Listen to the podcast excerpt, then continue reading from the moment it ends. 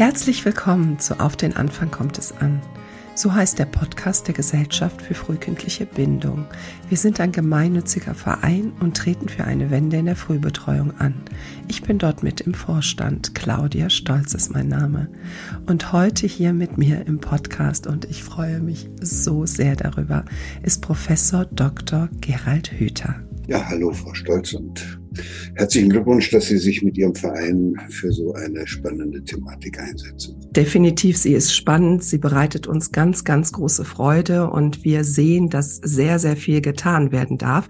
Und ich muss sagen, ähm, mich haben Sie immer ganz besonders inspiriert. Natürlich Ihr wissenschaftlicher Hintergrund. Aber was mich immer so an Ihnen fasziniert hat, war, dass ich immer gefühlt habe, also das ganze Thema wird gesehen, der ganze Mensch wird gesehen. Es ist ja häufig so, dass wenn sich jemand auf einen gewissen Bereich spezialisiert, wie Sie auf die Hirnforschung, dass man dann auch nur diesen Teil sieht. Aber bei Ihnen hatte ich immer das Gefühl, Sie sehen den ganzen Menschen. Sie haben den ganzen Menschen im Blick. Und das ist das, was mich seit Jahren so fasziniert und warum ich so gerne Ausführungen von Ihnen höre, weil die mich auch in ganz privater und menschlicher Seite immer weiterbringen. Und ich bin sehr, sehr froh und dankbar, dass ich heute hier diesen Podcast für die Gesellschaft mit Ihnen halten kann und würde dann auch gerne ins Thema einsteigen. Ja, diese Tatsache, dass Sie sagen, ich sehe den ganzen Menschen, die hat schon auch was mit meiner Tätigkeit als Hirnforscher zu tun. Das kann einem da sehr schnell passieren, dass man sich bei den Untersuchungen einzelner Bereiche und einzelner Netzwerke und einzelner Transmittersysteme im Gehirn ziemlich verliert. Das ist mir natürlich auch so gegangen. Mhm. Das, was mich dann gerettet hat, war der Umstand, dass ich irgendwann gemerkt habe, dass an dem Hirn unten auch noch ein Körper dran ist. ja. Ja, das ist offenbar nicht allen so ganz klar, die da oben in irgendwelchen einzelnen Kämmerlein im Hirn herumsuchen. Äh, und das wird dann eben ganz schnell ausgeblendet. Und äh, das war für mich schon, schon ein ganz wesentlicher Wendepunkt. Und ein zweiter Wendepunkt war dann auch die Erkenntnis, dass äh, wir ja alle äh, in, in Beziehungen zu anderen Menschen groß werden, dass wir soziale Wesen sind und dort unsere Erfahrungen machen. Und natürlich werden auch diese Erfahrungen alle im Hirn verankert. Und äh, deshalb ist es nicht nur falsch, wenn man nur das Hirn anschaut, alleine. Mhm. Und es ist eben genauso falsch, wenn man auch nur diesen einzelnen Menschen ohne diese Beziehung anschaut und diese Erfahrung, die er mit anderen Menschen gemacht hat. Und da ist äh, Jesper Juhl einer gewesen, der mir mhm. die Augen geöffnet hat, der das so auf den Punkt gebracht, dass er gesagt hat, es gibt immer drei. Es gibt die Mutter, es gibt das Kind und es gibt die Beziehung. Und man darf nicht nur fragen, wie geht's der Mutter und wie geht's dem Kind, sondern man muss auch immer fragen, wie geht's der Beziehung. Und das finde ich einen sehr interessanten Aspekt, dass man das nochmal äh, heraushebt, dass das Wichtigste eigentlich die Beziehung zwischen den beiden ist und dass man da durchaus so fragen kann, ja, wie geht's denn dieser Beziehung, wenn die Mutter ihr Kind morgens in eine Kinderkrippe bringt? Ja, also ich möchte gerne mit Ihnen über die Kinder oder über die Eltern sprechen, die gut für ihre Kinder sind. Also es gibt ja ganz viele Kinder, denen es bei den Eltern nicht gut gibt. Und natürlich ist dann auch eine Betreuung vielleicht außerhalb der Familie immer oder kann sie besser sein. Aber wir wollen ja heute ganz gezielt über die Kinder sprechen, die gut von ihren Eltern begleitet werden. Jetzt haben ja die Kinder eine sehr intrinsische Motivation in den ersten Lebensjahren, um zu lernen. Es kommt ja aus ihnen heraus. Das heißt, man muss einem Kind ja nicht beibringen, wie man spricht oder wie man läuft oder wie man irgendwelche Sachen macht, sondern ein Kind schaut sich das beim Gegenüber ab, bei einem Menschen, der äh, dem es vertraut. Ja, das sind diese zwei Formen des Lernens. Das eine ist das spielerische Erkunden dessen, was geht. Das kann ja jede Mutter und jeder Vater bei dem kleinen Baby schon beobachten, wie das versucht herauszufinden, was man alles mit, allein mit Armen und Beinen machen kann. Spielerisches Erkunden, wie es geht, ist vollkommen ohne Druck, geht ganz und gar von dem Kind aus, ist uns angeboren und ist wahrscheinlich die einzig richtige Lernform. Alles andere geht dann leicht in Richtung Abrichtung und Dressur da passiert dann das, was Sie eben so genannt haben. Man will dem Kind etwas beibringen. und macht es dann zum Objekt seiner Bemühungen. Das ist nicht so günstig. Darüber können wir dann noch ein bisschen reden. Oh ja, sehr gerne. Und das Kind braucht ja, also es ist, wenn ich das ähm, richtig verstehe, ist das Kind ja mit seinen Eltern und hat seine Eltern oder eben die Familie, die um das Kind herum ist, als Vorbild. Und in dieser Interaktion schaut es sich in Anführungsstrichen ab, wie denn das Leben funktioniert. Wie ist das denn mit der, mit der Bindung, also zwischen, zwischen Mutter und Kind, also mit dem, in, in welchem Gefühl das Kind sein darf, damit es überhaupt in der Lage ist, sich zu bilden oder überhaupt Dinge zu lernen? Ja, das Kind versucht ja spielerisch auszuprobieren, wie etwas geht. Im Grunde genommen heißt es immer, es sucht sich ein Problem. Ne? Also der kleine mhm. C oder der große C geht noch nicht so richtig in den Mund rein und dann versucht es dann so lange damit herumzuspielen, bis es endlich auch den großen C in den Mund stecken kann.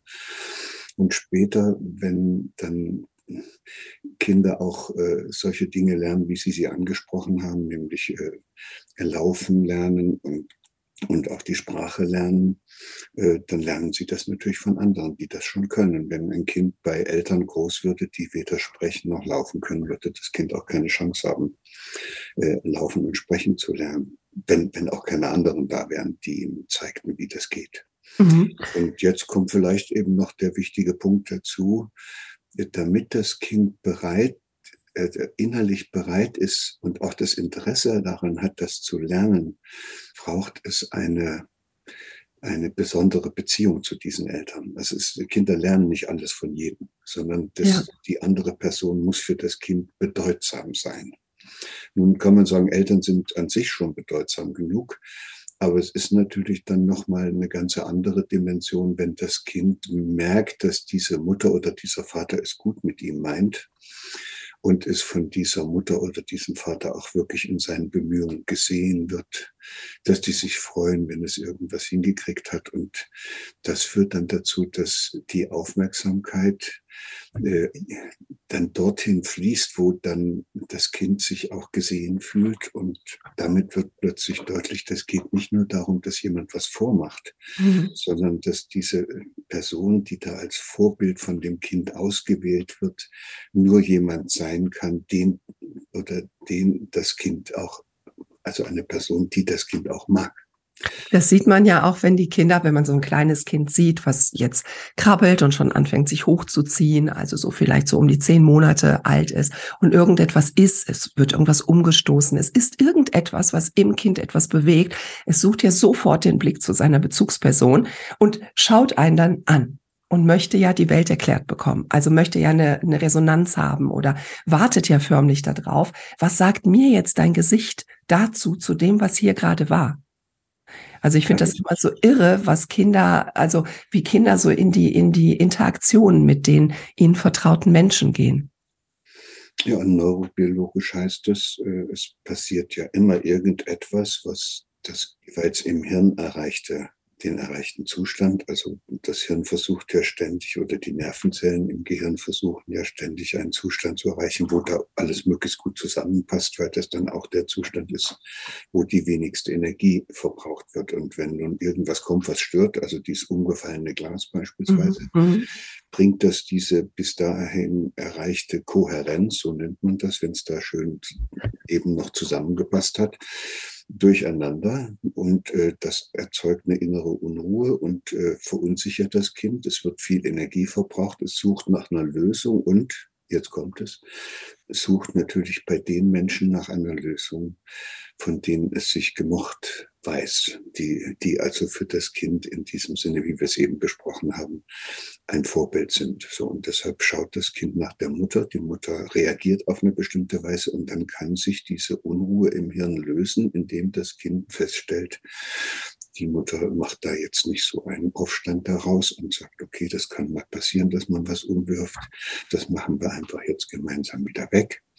Und damit hat das Kind eine Lösung. Die heißt dann für den Rest des Lebens, es kann passieren, dass man irgendwas falsch macht, ist nicht so schlimm, das kann man auch gemeinsam wieder korrigieren.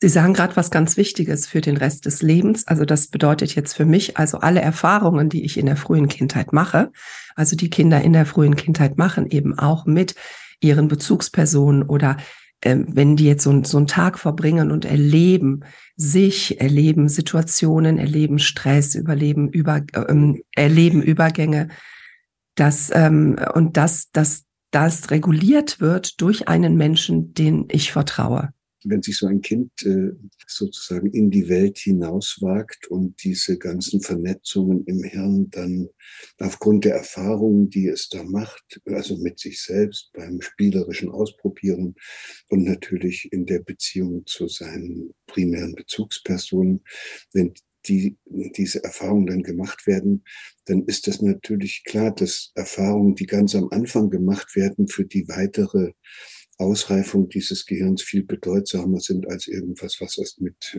zehn Jahre später gemacht wird. Also der schöne Vergleich, den man da heranziehen kann und den sich dann auch jeder mal anschauen kann, ist, ist das Wachstum eines Baumes. Gehen Sie mal in den Wald, gucken Sie sich mal die verschiedenen Bäume an und dann können Sie sehen, ja, da ist es manchen Bäumen passiert, dass dass da schon, als die offenbar noch ganz klein waren, irgendein Ast abgebrochen ist und dann hat sich der ganze Baum ganz anders herausgebildet. Sie sehen das auch, wie die Bäume sich sozusagen an die Bedingungen, unter denen sie aufwachsen mussten, äh, angepasst haben in diesen Spalierwäldern, wo, wo alle Bäume so senkrecht nach oben wachsen.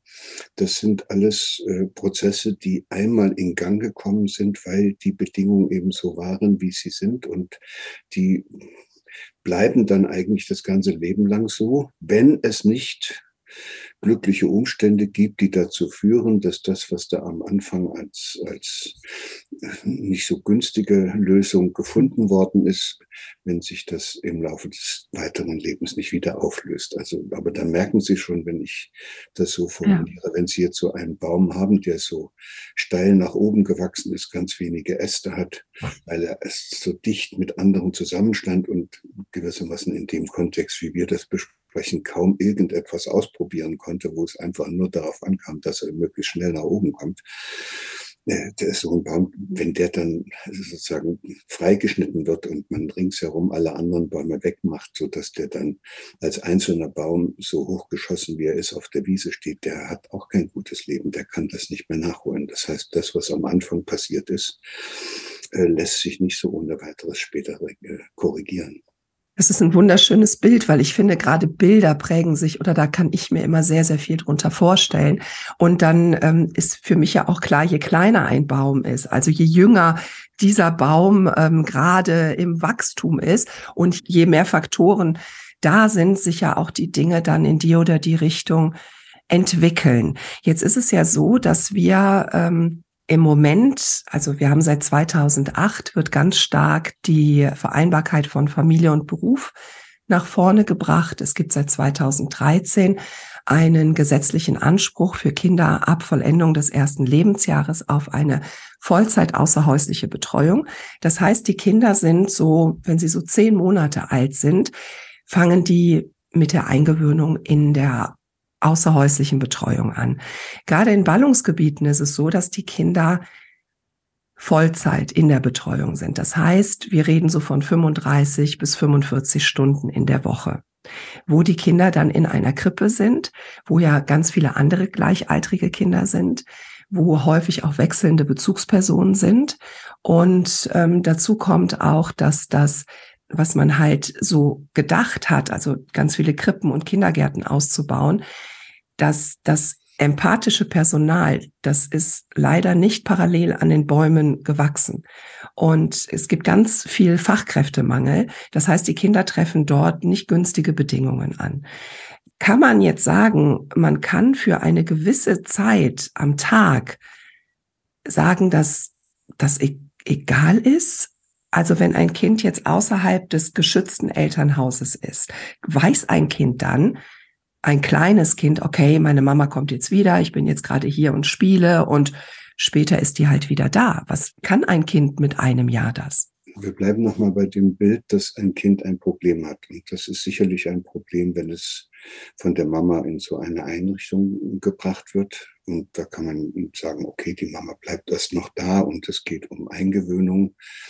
Aber letztlich ist dann das Kind dort in, diesem, in dieser Einrichtung allein und natürlich bekommt es dann irgendwann mal Sehnsucht nach der Mama. Also das wäre nicht so sehr normal, wenn das nicht so wäre. Also wird es seine Mama vermissen oder den Papa, ist ja egal. Und, und hat aber keine Möglichkeit, dieses Problem zu lösen. Also diese, dieses plötzliche Bemerken, Mama ist nicht da und äh, ist auch nicht auffindbar, mhm. führt zu einer Erregung im Hirn, zu, dazu, dass Nervenzellen anfangen, so durcheinander zu feuern, wie das immer ist, wenn man so ein Problem hat. Es wird sehr viel Energie dabei verbraucht und man kann dann in, unter solchen Bedingungen auch nichts Neues lernen, sondern man muss erst mal sehen, dass man das Problem löst. So, und jetzt können wir uns fragen, was für Möglichkeiten hat denn so ein Kind, dieses Problem zu lösen? Das kann nicht die Mama herbeizaubern. Es kann auch in der Bezugsperson möglicherweise nicht jemanden vorfinden, der diese Mama ersetzen kann. Und deshalb fängt es dann natürlich an zu weinen. Das sind aber jetzt alles nur mhm. Notlösungen. Die richtige Lösung, die das Kind dann aus dieser misslichen Situation befreit, die heißt, ich unterdrücke mein Gefühl, mit der Mama zusammen sein zu wollen. Das ist die bittere Botschaft. Also ich habe sehr lange selber in der Betreuung, also in der frühen Betreuung gearbeitet und kenne ganzen Eingewöhnungsmodelle. Und da ist es ja so, dass es unterschiedliche Modelle gibt. Natürlich sind die Eltern immer erstmal mit dabei, damit man dem Kind die Möglichkeit gibt, alles kennenzulernen, aus der Sicherheit heraus. Ich habe erlebt, dass die tatsächliche Eingewöhnung immer erst nach der Eingewöhnung passiert, weil wir konstruieren ja nie den Fall, solange die Mama da ist, ist die Welt ja in Ordnung. Und das Kind befindet sich an dem Ort, und äh, spielt, aber die Mama ist ja da. Und erst dann, wenn die Mama wirklich den ganzen Tag nicht da ist, finde ich, beginnt die tatsächliche Eingewöhnung. Und dann haben wir ja so den Tag über ganz viele Übergänge. Ne? Es geht von, von der einen Situation in die nächste. Das Kind wird mal traurig hin und her. Also es gibt ganz, ganz viele Stressfaktoren, die das Kind hat. Und hat das Kind denn die Möglichkeit, sich so eng an eine weitere ihm ja auch vorgegebene Person zu binden, dass das für das Kind irgendwie positiv sein kann?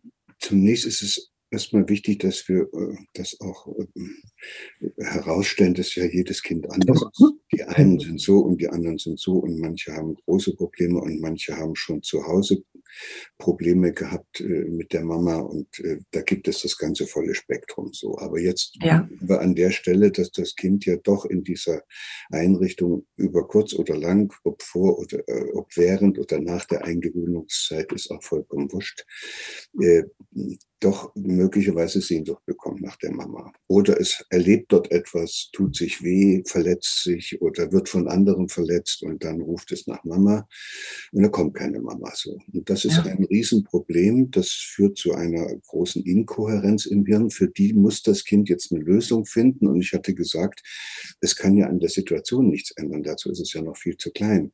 Und deshalb bleibt dann eben keine andere Lösung. Es muss eine Lösung her, sonst geht das Kind zugrunde. Es muss eine Lösung her, es muss wieder Ruhe ins Gehirn und die Lösung, die das Kind dann findet, ist, es unterdrückt sein Bedürfnis, äh, mit der Mama zusammen zu sein. So, das heißt, es löscht gewissermaßen dieses Bedürfnis in sich aus im Hirn. Es, es unterdrückt diesen Bereich, den die Hirnforscher Bindungszentrum nennen. Und das Ergebnis ist dann, dass dort auch wirklich, das ist am Anfang ein sehr aktiver Prozess, der ist auch sehr schmerzhaft und kostet auch wieder einen Haufen Energie, aber dann hilft sich das Gehirn sozusagen selbst und macht das leichter, indem hemmende Verschaltungen über diesen Bereich drüber wachsen, aus dem dieses Bedürfnis mit der Mama zusammen zu sein erwächst. So, und jetzt haben sie wirklich ein, ein ja. jetzt sind wir mittendrin, weil das ist jetzt auf einmal ein Kind, was in die Kinder, in die Einrichtung gehen kann. Und wenn dort irgendwas passiert, hat es gar nicht mehr so ein Bedürfnis. Es hat also Einfluss auf, der, auf die kindliche Hirnentwicklung. Weil es andere. Das, das hat Einfluss. Es ist so, dass das Kind eine wichtige Ressource mhm. für seine gesamte weitere Entwicklung, okay. nämlich dieses Vertrauen in die Anwesenheit und die Herbeirufbarkeit der, der Mutter oder der Bezugsperson in sich selbst im Hirn unterdrückt. So, das heißt, dann muss das Kind versuchen, alleine zurechtzukommen. Und das ist, glaube ich, das, was wir dann als jetzt hätte es sich aber gut eingefügt bezeichnen. Es ist also, viele Eltern sagen ja auch häufig, ähm, ja, aber in der, in der Kita oder in der Krippe lernt das Kind mit Situationen klarzukommen. So nach dem Motto, nur die Harten kommen in den Garten. Und dann, und dann, sind wir auch froh, weil wir sagen, dann guck mal, jetzt hat es sich dran ja. gewöhnt. Jetzt hat genau. es sich dran gewöhnt. Aber wir, wir fragen ja nicht, was das heißt, wenn es sich dran gewöhnt hat. Und deshalb versuche ich das so deutlich zu machen, wie es nur irgendwie geht. Was kann das denn für Konsequenzen haben? Ja, dieses sich daran gewöhnen heißt, es werden hemmende Verschaltungen, hemmende Nervenzellverschaltungen über die Bereiche im Hirn gelegt, die das Kind dazu bringen, die Nähe von äh, Bezugspersonen zu suchen, die bisher für, für das Kind da gewesen sind. Es will dann, ich sage es jetzt mal so deutlich, wie es, wie es ist, es will dann von der Mama nichts mehr wissen. Es verlässt sich auch nicht darauf, dass die Mama da ist. Und es muss dann andere Wege finden, wie es sich im Leben zurechtfindet, eben ohne dieses Vertrauen in die Anwesenheit und Herbeirufbarkeit der Mama. So. Was ja vielleicht heute die Mama ist, aber später im Leben andere wichtige Bindungspersonen. Ja, und, und, deshalb haben die Psychoanalytiker haben ja dann auch das natürlich auch erkannt und deshalb sagen die, dass es so wichtig sei, diese enge Bindung zwischen Mama und Kind auch ein bisschen wieder aufzulösen. Das ist auch durchaus richtig. Das Kind ja. kann nicht das ganze Leben von der Mama abhängig sein. Ja. Und deshalb finden die Psychoanalytiker es immer gut, wenn es da noch einen Dritten gibt. Erstmal wenigstens einen, also den Papa beispielsweise. Genau, die sogenannte Triade, richtig. Genau. Und dann lernt das Kind, dass es äh, nur mit der Mama eng verbunden ist, aber dass es da auch noch einen Dritten gibt, mit dem die Mama auch noch verbunden ist und mit dem es auch verbunden ist. Und plötzlich erkennt das Kind, dass jeder ein autonomes Wesen ist. Also das wird nicht in diesem Sinne äh, kognitiv erkannt, aber es spürt, dass jeder ein bisschen auf sich selbst aufpasst, für sich selbst auch Verantwortung übernehmen kann und nicht einer sozusagen ständig am Rockzipfel des anderen hängen muss. So, und das ist dann diese, nennen wir es mal, Selbstbefreiung aus der frühen, nennen wir es mal jetzt auch wieder sehr frech, Klammeraffenbeziehung, ja. der das Kind an der Mutter hängt. So, das heißt, sie müssen diese enge Beziehung zur Mutter, die muss das Kind lernen zu öffnen, aber doch nicht indem mhm, genau. es gewaltsam irgendwo oder sagen wir mal ohne große eigene Möglichkeiten irgendwo hingebracht wird, wo diese Bindung mit der Mutter einfach unterbrochen wird und auch nicht wieder herbeiführbar ist und wo das Kind dann den ganzen Tag, Tag über äh, Sehnsucht nach der Mutter hat und dafür als seine eigenes, als sein eigenes Bindungsbedürfnis also das Bedürfnis, mit dieser Mutter zusammen zu sein, zu unterdrücken. So, und dann haben wir eine Situation, dass das, man nennt das dann eine frühe Bindungsstörung. Und, äh, und die, die, wir merken aber davon so wenig, weil das Kind ja jetzt in der Kinderkrippe wunderbar funktioniert. Sieht, es, es, ja. es spielt ja jetzt auch mit den anderen. Es lernt dann auch die Betreuungspersonen kennen, lässt sich dann auch auf die Betreuungspersonen ein, akzeptiert dann auch die Betreuungsperson als Ersatz für die nicht vorhandene Mutter. Ja, das ist ein bisschen, das ist natürlich ein sehr harter Weg ins Leben. Es wird ja auch immer sehr positiv gesehen, wenn die Kinder halt nicht mehr weinen, wenn sie morgens in die Krippe gebracht werden. Also wenn sie sehr stumm von dem Arm der Mutter auf den Arm der Betreuungsperson gehen und dort dann gehen. Da heißt es, mein Kind weint nicht mehr. Das heißt, meinem Kind geht es gut dort. Ja, weil wir immer davon ausgehen, dass das Kind sich im Laufe dieses Sozialisierungsprozesses anpassen muss an die ja. Es wächst ja in eine Welt von, nennen wir es mal, von Erwachsenen hinein oder in eine Welt, die von Erwachsenen gestaltet worden ist. Es hat dort anfangs noch keine großen Gestaltungsmöglichkeiten und mhm. ist deshalb gezwungen, sich in dieser eigentlich fremden Welt der Erwachsenen zurechtzufinden. Und ja. da gibt es eben dann nicht so sehr viele Möglichkeiten. Und wenn diese Welt so ist, dass es da beispielsweise äh, niemanden äh, tagsüber findet, weil es in so einer Einrichtung ist, der sein Bedürfnis nach Nähe und, und, und Verbundenheit stillt, dann unterdrückt es sein Bedürfnis nach Nähe und Verbundenheit. Wenn es in eine Einrichtung kommt, in der es selber nichts gestalten kann, weil immer alles vorgegeben wird, was man jetzt machen soll, ja. dann tut das genauso weh, weil da das andere Grundbedürfnis nach eigenen Gestaltungsmöglichkeiten verletzt wird. Und das kann das Kind auch wieder nur lösen, indem es aufhört, irgendwas gestalten zu wollen. Und, und diese angepassten. Das sind, das sind ja. nicht gedankliche Konstrukte, sondern hier werden im Hirn ja. Vernetzungen gebaut, die hm. dieses Gestaltungsbedürfnis oder dieses Bindungsbedürfnis hemmen. So, das ist dann weg. Dann haben Sie ein Kind, das will auch gar nicht mehr. Dem bieten Sie was an und das will gar nicht mehr. Da kommt die Mama abends äh, endlich von der Arbeit und dann will es gar nicht mehr auf den Arm der Mama. Mhm. Ist aber tagsüber in dem Kindergarten total zufrieden, weil es hat sich an die Bedingungen in diesem Kindergarten angepasst. Und da muss man sich jetzt überlegen, ob man in einer zukünftigen Gesellschaft solche Kinder braucht und haben will, die äh, ja sehr früh schon gelernt haben, das alles hinzunehmen und sich anzupassen an das, was sie an Gegebenheiten vorfinden. Und ich fürchte, dass das der eigentliche unbewusste Hintergrund für diese ganzen Bemühungen ist, unsere Kinder in solchen Einrichtungen großzuziehen und sie immer mehr aus den Familien herauszunehmen, weil natürlich diese enge Bindung an familiäre Strukturen immer dazu führt, dass das auch irgendwie eigen, eigenwillige Kinder werden. Die haben, ja. die haben dann über längere Zeit es nicht nötig, ihre Bedürfnisse zu unterdrücken und können deshalb äh, ganz ungezwungen die Welt ausprobieren und können versuchen, was da alles geht. Und das Ergebnis davon ist eben, dass das, was die dann machen und wie die unterwegs sind, nicht mehr zu diesem, nennen wir es mal, kollektiven Einheitsbrei passt, der in den Einrichtungen äh, sozusagen sich zwangsläufig einstellt. Ja, und ich meine, gut, da brauchen wir ja nur in Richtung Wirtschaft oder andere Dinge zu gucken, aber es würde wahrscheinlich jetzt den Rahmen sprengen. Aber ich verstehe, was Sie meinen und ich bin Ihnen sehr dankbar, dass Sie das da auch so auf den Punkt bringen, weil es eben fürs ganze Leben Auswirkungen hat. Es verändern sich Strukturen im Gehirn, die auf das ganze Leben Auswirkungen haben. Ich sage immer, ich finde es sehr schade, dass Kinder keine grünen Punkte bekommen, wenn sie in Situationen sind, aus denen sie selber nicht rauskommen und keine entsprechende Möglichkeiten durch Erwachsene bekommen. Wenn die alle grüne Punkte kriegen würden im Gesicht, dann hätten wir es einfacher, das alles zu sehen. Nein, ich glaube nicht, dass das eine gute Idee wäre mit den grünen Punkten, weil wir dann noch weniger Einfühlungsvermögen als Eltern und auch als Begleiter dieser Kinder herausbilden würden, weil wir uns auf die grünen Punkte verlassen. Ja, wir und sind, darauf, wie wir die wieder wegkriegen können. Ja, wir sind als, als Eltern in der Lage und auch als Erzieher, als Begleiter dieser Kinder sind wir prinzipiell in der Lage zu erkennen, ob es einem Kind gut geht oder nicht.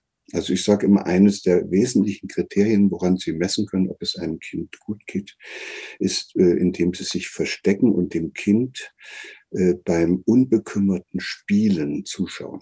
Ja. So. Dann, das darf aber noch nicht mal merken, dass Sie zugucken, weil dann spielt es schon wieder für Sie.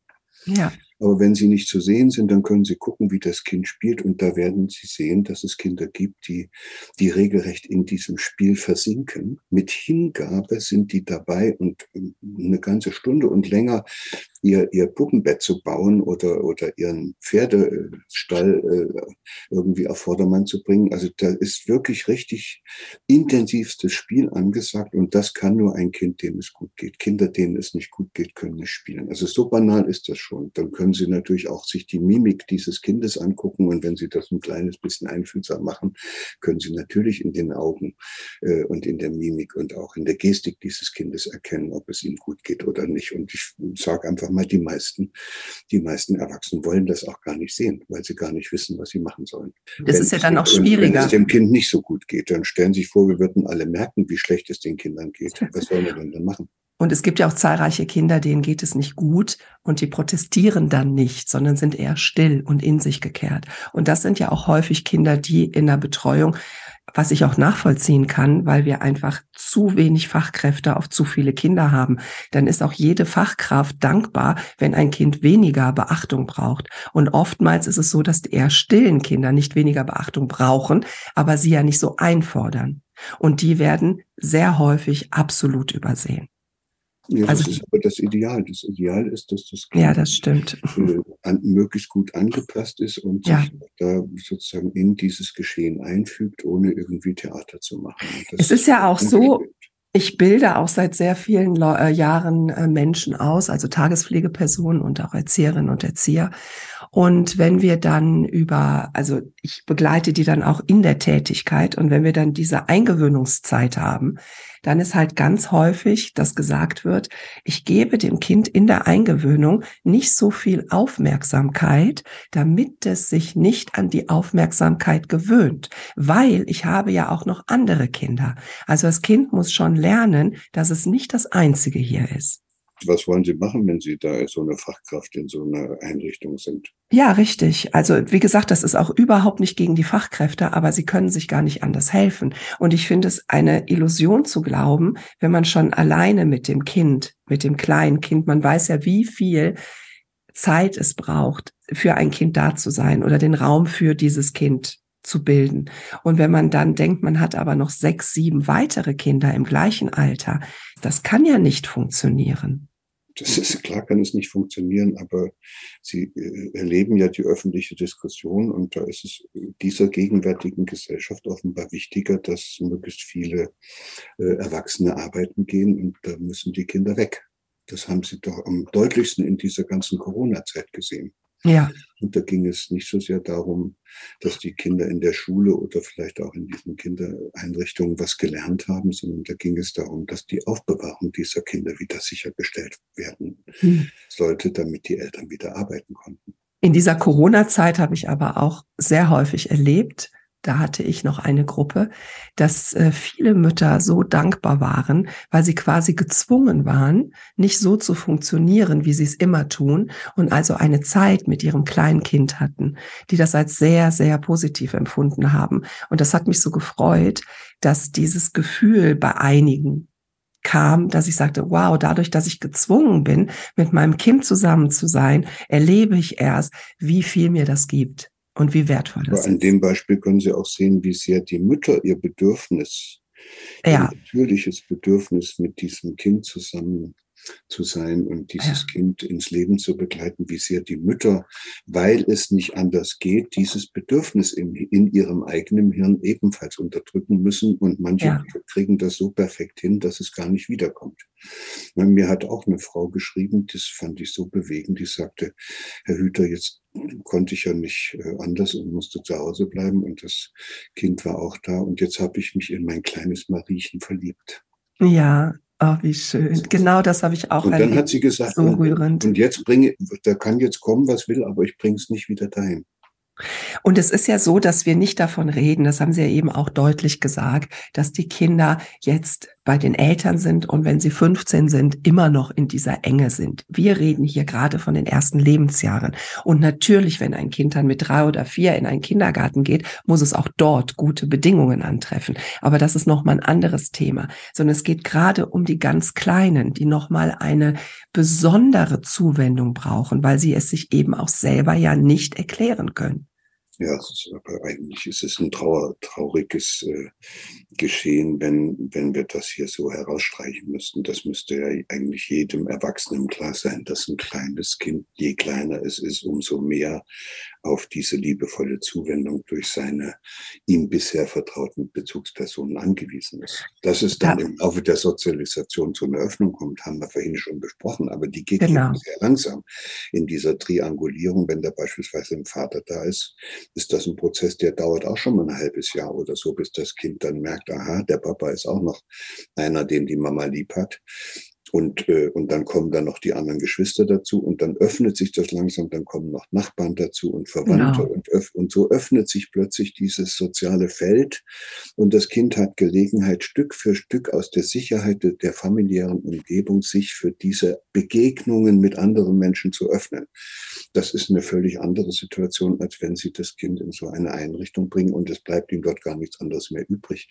Und der Nachteil, ich will das mal an der Stelle nur mal kurz andeuten, ist auch, dass die alle gleichaltrig sind. Genau. Also das, Kinder sind auf der, während der gesamten Menschheitsgeschichte sind Kinder in, in altersgemischten Gruppen groß geworden. Mehr oder weniger gut begleitet von Erwachsenen. Aber immer waren das altersgemischte Gruppen und die haben dann voneinander gelernt, wie das Leben geht. Was soll denn so ein kleines Baby von einem anderen Baby lernen? Da sind wir ja auch bei dem Begriff, um ein Kind großzuziehen, braucht es ein ganzes Dorf. Und das wird von Eltern heute, also wenn ich mit Eltern telefoniere und ich telefoniere sehr viel mit jungen Eltern, die sagen, ja, aber das, was ein Kind dort in der Krippe erleben kann, kann ich dem ja gar nicht bieten, weil ein Kind braucht ja ein ganzes Dorf, um erzogen zu werden oder um begleitet zu werden. Und sage ich immer, ja, aber eine, eine Anhäufung Gleichaltriger in einer Einrichtung ist kein Dorf. Ein Dorf ist schon das, was wir per Definition Dorf nennen. Und das sind nicht 15 oder 120 relativ gleichaltrige Kinder auf einem Haufen. Ja, und es ist eben wichtig, dass man den Kindern äh, äh, natürlich viele Gelegenheiten bietet, damit die, so klein sie auch sind, immer wieder lernen, bestimmte Probleme zu lösen. Ja, das hatte ich ja vorhin angedeutet, das machen sie ja automatisch, indem sie spielen. Klappt immer irgendwas nicht, dann müssen sie es anders probieren und lernen auf diese Art und Weise, wie das geht. Und viele Eltern neigen dazu, dann auch äh, zu verhindern, dass die Kinder so viele Probleme haben. Sie wollen sie also beschützen. So, das ist Mist, ja. weil das Kind dann keine Gelegenheit hat zu lernen, wie man ein Problem löst. Und äh, genauso furchtbar ja. wie gar nicht vorhandene Probleme für ein Kind ist es, wenn sie, wenn die Kinder mit Problemen belastet werden, die sie nicht lösen können. Ja. Und dazu zählen also unzufriedene Eltern, dazu gehören Partnerschaftskonflikte und dazu gehört auch so etwas, dass sie jeden Morgen irgendwo hingebracht werden, wo sie eigentlich gar nicht selber hinwollen.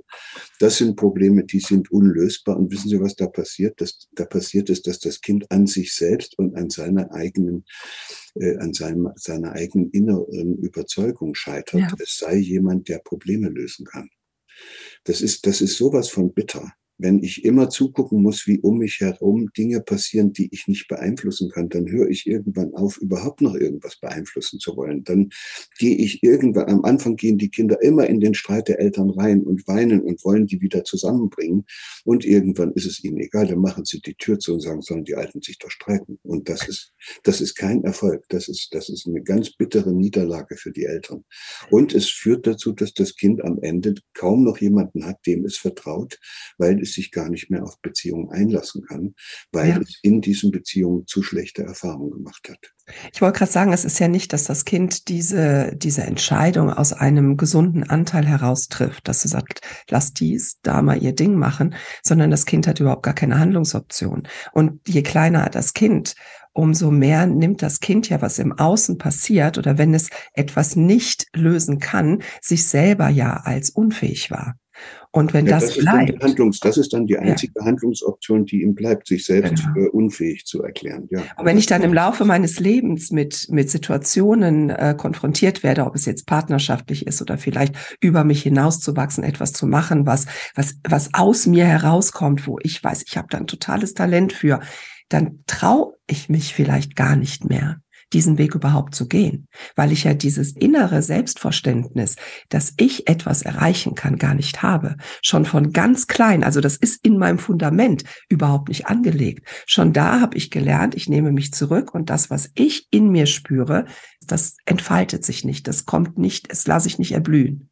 Ja, und da haben Sie ein schönes Beispiel für das, was wir vorhin besprochen haben, dass es eben mit dem Spalier ist, dass es umso schlimmer ist, je früher es passiert. Wenn ja. ein Kind mit drei Jahren schon der Meinung ist, dass es nichts bewegen kann auf dieser Welt, weil das immer über dem Kind zusammenbricht, dann ist es klar, dass es sich auch gar nicht mehr bemühen wird, irgendwas in dieser Welt zu bewegen. Dann wird es auch nicht mehr versuchen, seiner Entdeckerfreude und seiner Gestaltungslust nachzugehen, sondern dann wird es nur noch versuchen, sich irgendwie durchzuwurschteln durch diese feindliche Welt. Trotzdem werden diese Kinder ja wahrgenommen als ähm, Menschen, die sehr gut funktionieren. Ne, da sind wir ja wieder beim Funktionieren, was häufig als sehr positiv wahrgenommen wird und sagen, ja, das, das hat meinem Kind ja nicht geschadet.